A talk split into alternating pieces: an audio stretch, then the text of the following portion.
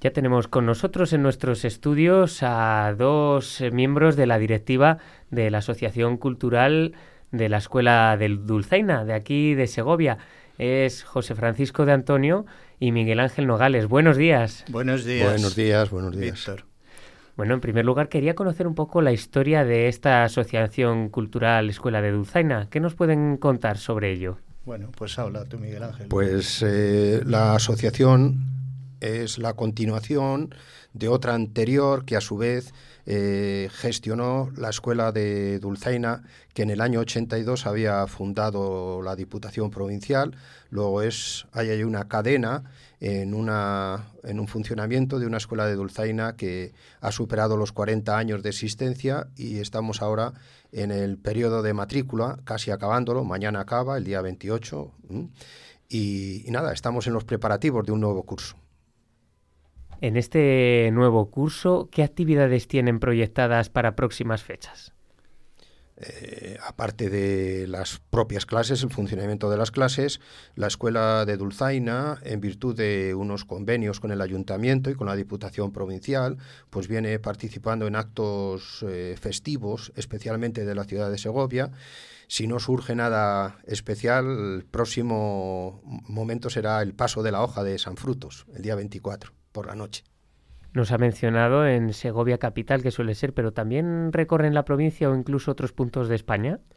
Eh, no salimos más que de vez en cuando, alguna vez a la provincia, porque la movilidad de la escuela es eh, relativamente difícil, pero por ejemplo, este verano estuvimos un grupo en un festival homenaje que se hace cada año a Luis Barreno Antón en Zarzuela del Monte, que fue el primer profesor de Dulzaina de la escuela. O sea que de vez en cuando hay cosas a las que también acudimos en la provincia, sí, sí. Actualmente, José Francisco, ¿qué número de miembros son en esta escuela?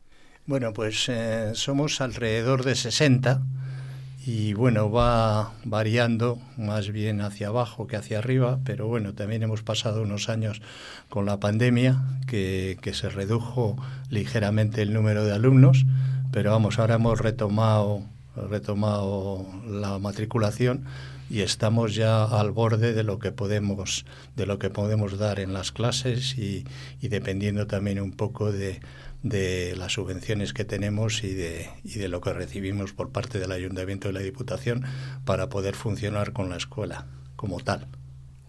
Supongo que como en todos los lados eh, tendrán clases eh, que sean para personas que están iniciando, de iniciación, otros eh, que sean pues de nivel intermedio, nivel más avanzado. Sí, bueno, un poco ampliando lo que José estaba diciendo, sí que aprovechando esta entrevista querríamos decir que Estamos al borde del límite en percusión, en la sección de percusión, pero que en Dulzaina todavía quedan algunas plazas por si alguien siente esa llamada ¿no? de, de la música, pues que se nos apunte mejor a Dulzaina que a percusión, porque en percusión podría ser que incluso tuviéramos que tener alguna lista de espera. Pero en el sentido de, de la pregunta, eh, llevamos años, en los siete, ocho años que llevamos gestionando la escuela, promocionando que los niños o los jóvenes se acerquen con una cierta facilidad, pagamos una cuota anual y es reducida, un poco pagan un poco menos los, los más jóvenes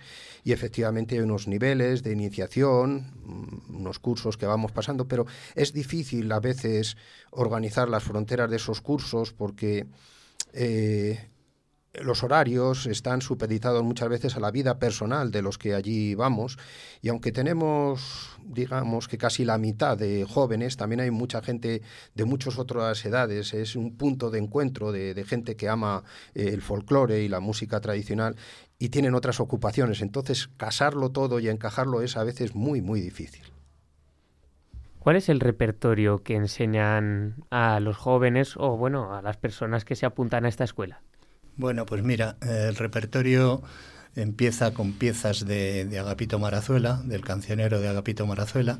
También tenemos piezas de, Mariano San Romualdo Silverio. También tenemos piezas de, otros dulceineros de la provincia que han pasado por ella, como Demetrio García Moreno de la Matilla, que en paz como Manín, como, como otros dulceineros. Entonces tenemos un repertorio muy amplio, la verdad. Y bueno, pues los que llevamos muchos años, pues hemos pasado por, por muchas de ellas, muchas de estas partituras y queremos que, la juventud y los chicos jóvenes que, que, empiezan en la escuela empiezan, empiecen a aprender lo que es el folclore de nuestra provincia, que es muy rico y que, y que conviene que no se pierda y que, y que estamos para ello nosotros aquí con, con la Escuela de Dulzaina. ¿Cómo ven a la juventud? Porque sí que es verdad que con las tecnologías, con el tema eh, de, los teléfonos móviles, eh, de la inteligencia artificial incluso que está apareciendo ahora, mm, como que cada vez se pierde más el interés en ciertas cosas cotidianas del día a día, incluso tradiciones como es esta, ¿no? La de la dulzaina, el tamboril. ¿Qué piensan ustedes? Pues, en cierto modo, esta es la grandeza y, y contra esas eh, esos estímulos es eh, contra, contra en, en, competencia, porque no es en contra, si la vida tiene que avanzar y la evolución tiene que seguir, pero en competencia con todos esos estímulos es maravilloso que aún reunamos a un grupo de 25 jóvenes, eh, quiero decir de los 60, 25, 30, son gente todavía muy joven, que o por bien, por, por sí mismos, por la influencia de la familia, por pues siguen queriendo aprender y mantener como un elemento más de su vida este, este aspecto de la música de raíz, que por cierto, eh, hablando de repertorios, no deberíamos dejar de insistir en el repertorio del mismo Luis Barreno Antón, que es otro de los, eh, uno de los pilares de un cancionero que creo que vamos a poder publicar. Bueno, Hemos estado celebrando, seguimos en la celebración de los 40 años y como parte de eso se está preparando un cancionero con los dos pilares fundamentales de la escuela que son desde luego Luis Barreno y, Mariano San Romualdo. ¿eh? Cuando salen ustedes a tocar, como por ejemplo va a ser en San Frutos, en, en octubre, en la fiesta, eh, en esta fiesta del patrón de Segovia, ¿tienen un traje típico, tradicional, con el que salen para esta serie de actos? Bueno, hay que decir que cada año hacemos una camiseta conmemorativa y en cada año pues se, se homenajea a un dulzainero o un acontecimiento especial. Entonces este año la camiseta es de los 40 años de la Escuela de Dulzaina. Y luego también tenemos un forro para el tiempo de invierno con el que vamos a actuar.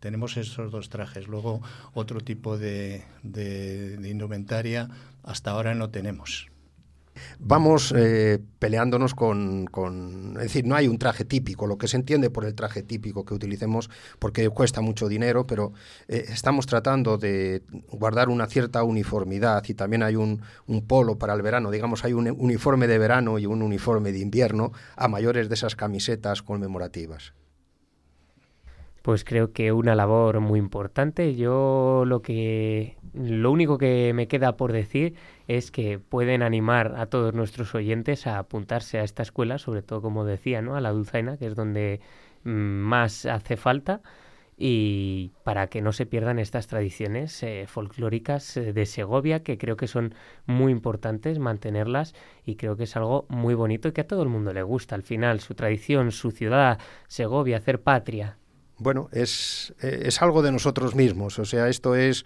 antes veníamos hablando, decía José, es un sentimiento, ¿no?